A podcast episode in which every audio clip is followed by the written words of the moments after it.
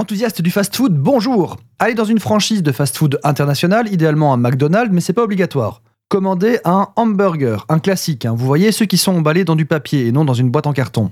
Vous payez cet hamburger, on dit ce hamburger ou cet hamburger? Vous recevez ce sandwich, vous le déballez et vous le retournez. Qu'observez-vous? Il y a un trou au milieu, ou plutôt devrais-je dire une crevasse, une cavité, une dépression, un nid poule, un petit cercle beige.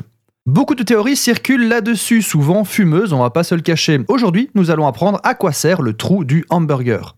Il s'agit bien sûr de l'endroit prévu pour loger la pastille anti-vomitive, à moins que ce soit la puce 5G ou Ben Laden, enfin ou un truc pour savoir s'il a été congelé, je ne sais plus.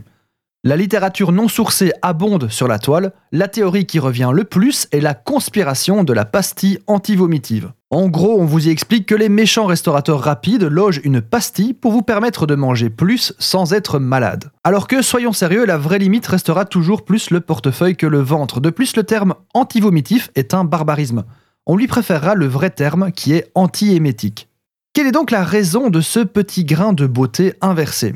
Alors pour commencer, sachez que cette petite excavation n'est pas quelque chose que l'on retrouve exclusivement sur les buns des hamburgers McDonald's. C'est néanmoins eux qui communiquent le plus pour rompre cette légende urbaine et depuis très longtemps. En fait, tous les pains fabriqués de cette façon, toute enseigne confondue, souffrent du même petit défaut.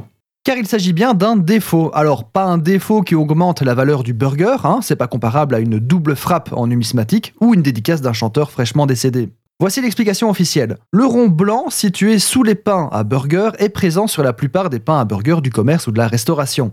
Ce cercle est lié au procédé de fabrication des pains. En effet, une bulle d'air se forme parfois entre le moule et la pâte lors de la mise en moule du pâton. La partie en contact avec le moule va colorer alors que celle en contact avec la bulle d'air formera un cercle blanc, tout simplement.